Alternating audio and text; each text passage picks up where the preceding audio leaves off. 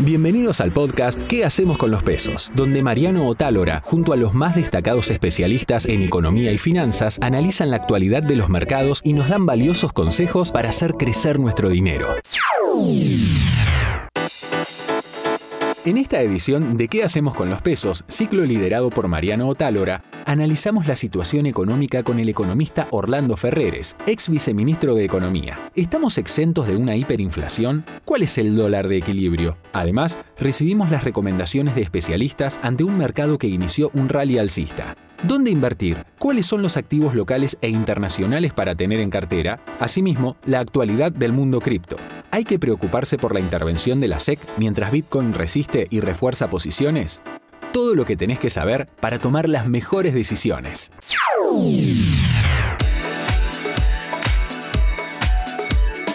El último dato de inflación, del 7,8% para mayo, despeja preocupaciones de estar frente a un proceso hiperinflacionario. ¿En qué hacemos con los pesos? Mariano Otálora analiza el tema junto al economista Orlando Ferreres. Este dato de 7,8 primero tiene varios análisis. De lo político, si Massa termina siendo candidato, lo posiciona mejor. Claro. Bien, porque aparte ya va a tener el dato de julio, que junio, hasta ahora nadie está viendo una inflación arriba No. del 8%. Todo puede pasar, ¿no? Todavía no terminó junio. No, No, no terminó, pero Entonces, no por lo menos no lo posicionaría mucho mejor para entrar a las pasos con ese dato de inflación. Y también, que veremos qué va a decir después el REM, ¿no? Con respecto a si va a bajar Claro. la proyección, le quita presión a, a la hiper que se estaba hablando mucho y ahora como, pará, tenemos un montón de problemas, pero no vemos una hiper hoy en puerta.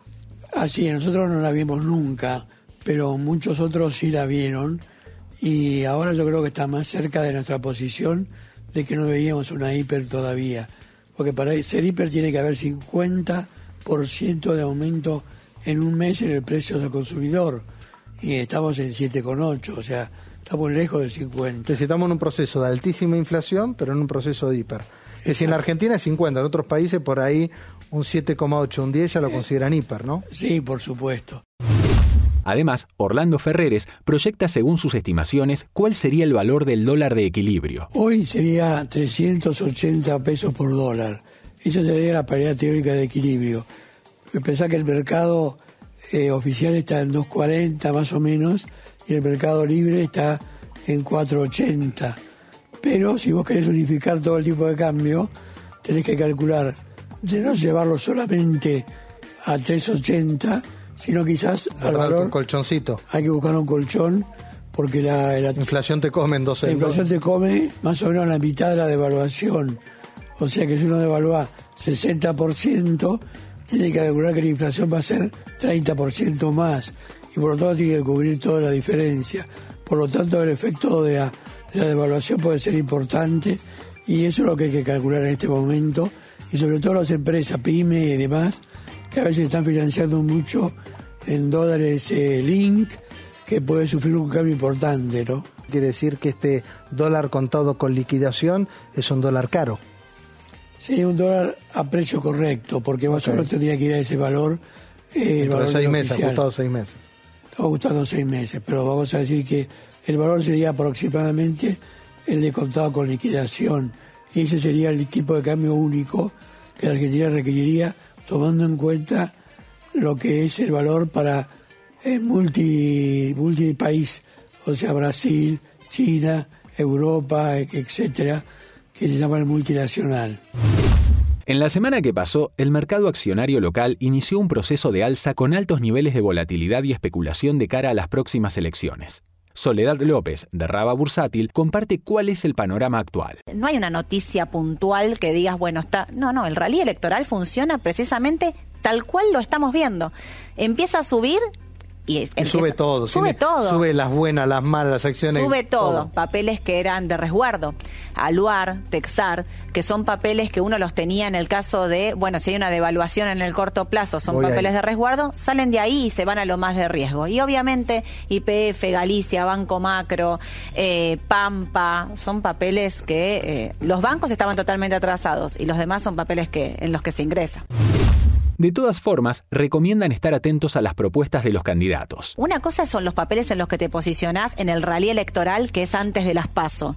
Pero si están hablando de unificar tipo de cambio, bueno, obviamente estás hablando de una devaluación. Ahí sí tenés que volver a papeles como Aluar y Texar, eh, eh, Mola, papeles que están ligados directamente a la exportación, porque entonces se van a ver beneficiados. Pero no ahora, después. No ahora, después. porque hoy sabemos que el gobierno, que era no va, no debería o no debería pasar en alguna situación que hoy no está contemplada para tener que devaluar ante las pasos. ¿Estamos de acuerdo con eso? Seguro.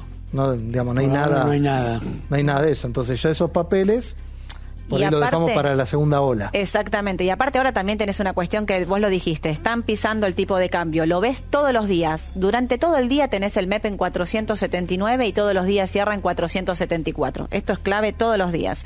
Ahora, el gobierno también dijo que tiene sigue teniendo margen para intervenir y que parte de los dólares que está negociando con el Fondo Monetario Internacional van a ser para intervenir en el mercado, lo cual te está diciendo que va a quedarse ahí digamos. Eh, si no hay un dato de inflación que llame la atención o que sorprenda, va a seguir por este lado. Con lo cual hay que posicionarse en Argentina en activos atrasados de riesgo ya en el rally electoral. Y aparte no sé si coinciden que uno de los riesgos, a ver, hoy no tenemos, no estamos hablando del riesgo de la inflación de corto plazo, ¿no? Tampoco el tipo de cambio oficial de corto plazo. El único tema es la brecha. Sí, Contando liquidación se te puede escapar, el blue se te puede escapar, entonces ¿dónde tiene que estar invertido? En ADR. En ADR. también hay que decir, el riesgo es que la brecha se amplíe, que ese sí es el riesgo que tiene el gobierno de corto plazo, porque es lo único que no puede controlar hoy. Claro. ¿Estás de acuerdo con eso? De acuerdo, completamente. En lo que respecta a las inversiones a nivel internacional, Soledad López de Raba Bursátil realiza sus recomendaciones. ¿Y acá por qué Brasil? Porque Brasil está muy bajo, porque tuvo un golpe muy fuerte cuando ganó eh, Lula, una corrección importante. Sin embargo, eh, cuando vos mirás el dato de inflación de Brasil que viene eh, corrigiendo, viene bajando y el crecimiento y las perspectivas a futuro es que la inflación siga bajando y Brasil siga creciendo, con lo cual el, el EWZ que agrupa a las principales empresas, no solo está eh, Petrobras, sino que está Bradesco, Vale, eh, sin duda para mí es una oportunidad de compra. Intel subió mucho. Intel subió mucho, pero vos pensás que estaba casi en mínimos históricos, venía totalmente retrasada con respecto a su sector.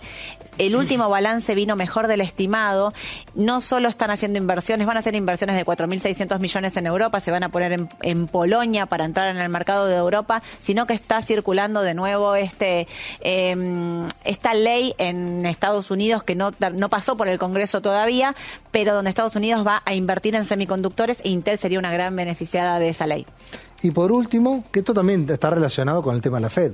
Totalmente, porque que la Fed no suba la tasa y la mantenga es eh, para lo que es el sector del real estate, sin duda que lo estimula. Lo estimula, porque aparte está en mínimos también, con lo cual eh, si se mantiene la no suba de tasa, va a ser un sector que tiene que recuperar. Si querés más información, seguinos en YouTube en el canal Mundo Dinero, activa las notificaciones y no te pierdas ninguna novedad. Mundo Cripto. ¿Qué pasa con los exchanges de criptomonedas? ¿Hay que preocuparse? ¿Y cuál es el futuro del Bitcoin que resistió los embates de la Comisión de Bolsa y Valores de Estados Unidos? Lo analiza Iván Telo, cofundador de Decrypto.la. ¿Sí está preocupado o depende de dónde invertiste? Bueno, hoy hay dos noticias muy importantes. Una que, acaba de salir, que es muy positiva para el mercado. De hecho, tuvo una reacción en el precio. Pero arranquemos de menor a mayor, eh, desde ya que hay usuarios que ya han recibido un mail en el cual sus cuentas están siendo cerradas para aquellos que son ciudadanos americanos y tienen cuenta tanto en Coinbase como, eh, como en Binance. Esto es a raíz de la demanda que le están iniciando estas plataformas por utilizar distintos tokens emitidos por ellos mismos como security, es decir, lo usan finalmente para financiar sus, sus propios proyectos o eso es como lo está tomando o considerando la SEC y en esta batalla en contra de, de las monedas emitidas por pequeñas empresas versus monedas emitidas por los estados, bueno, se empieza a hacer cada vez más... Que monedas sin respaldo. Monedas sin respaldo, sin lugar a dudas. Ahora, lo que por un lado sostuvo el precio de Bitcoin y que después a, final del viernes se, terminó conociendo, es que BlackRock, uno de los principales fondos del mundo, acaba de anunciar que sale el primer ETF de Bitcoin, que si bien ya habíamos hablado de esto, salieron hasta el momento todos ETF de futuros. Este sería el primero que sería de spot ¿Cuál es la diferencia? Bueno, que el de futuro no está respaldado por la moneda en sí mismo, con lo cual no sigue al precio de la moneda ni aporta a la diferencia de precio, solamente se aprovecha de las diferencias. Mientras que el ETF de spot lo que hace es estar respaldado directamente con Bitcoin, con lo cual cualquier inversor institucional en breve va a poder comprar directamente el ETF de Bitcoin, el cual va a estar respaldado con Bitcoin y eso intuyen que podría entrar un gran volumen en este momento a la principal criptomoneda, Bitcoin, lo cual no solamente sostiene el precio, sino que empieza a marcar una, una, tendencia. Consideremos que en el año Bitcoin, por ejemplo, en lo que va del año tiene un 30% arriba en dólares. Además, desde decrypto.la comentan cómo se podría armar una cartera cripto en este contexto. ¿Cómo hacemos una carterita cripto ahora? ¿Sigue siendo Bitcoin? Por todo lo que hablaste del fondo, porque el resto también, a ver, cayeron mucho, puede ser una oportunidad de compra también, o es una oportunidad de ir flight to quality. Bueno, creo que la más beneficiada definitivamente va a ser Bitcoin, por lo menos en los próximos meses. Eh, usualmente primero arranca Bitcoin la tendencia, después es la alt season que se reconoce, con lo cual creo que le va a faltar para que sean aprovechadas, pero después hay, bueno, hay un boom muy importante que viene también de la mano del mercado tradicional de los semiconductores, de Nvidia, de, empresas que se dedican a hacer hardware, porque hay una moda de criptomonedas que son eh, las de inteligencia artificial o big data, que necesitan poder de cómputo, hardware, y realmente para quien probó un poquito la inteligencia artificial, se está desarrollando cosas muy interesantes. Creo que este, este, segundo semestre va a ser el boom de esas noticias, pero se necesita hardware, infraestructura y hay varios tokens muy interesantes para invertir. Hasta aquí te presentamos qué hacemos con los pesos. No te olvides de seguirnos en nuestras redes y suscribirte a nuestro canal de YouTube para no perderte ninguna novedad.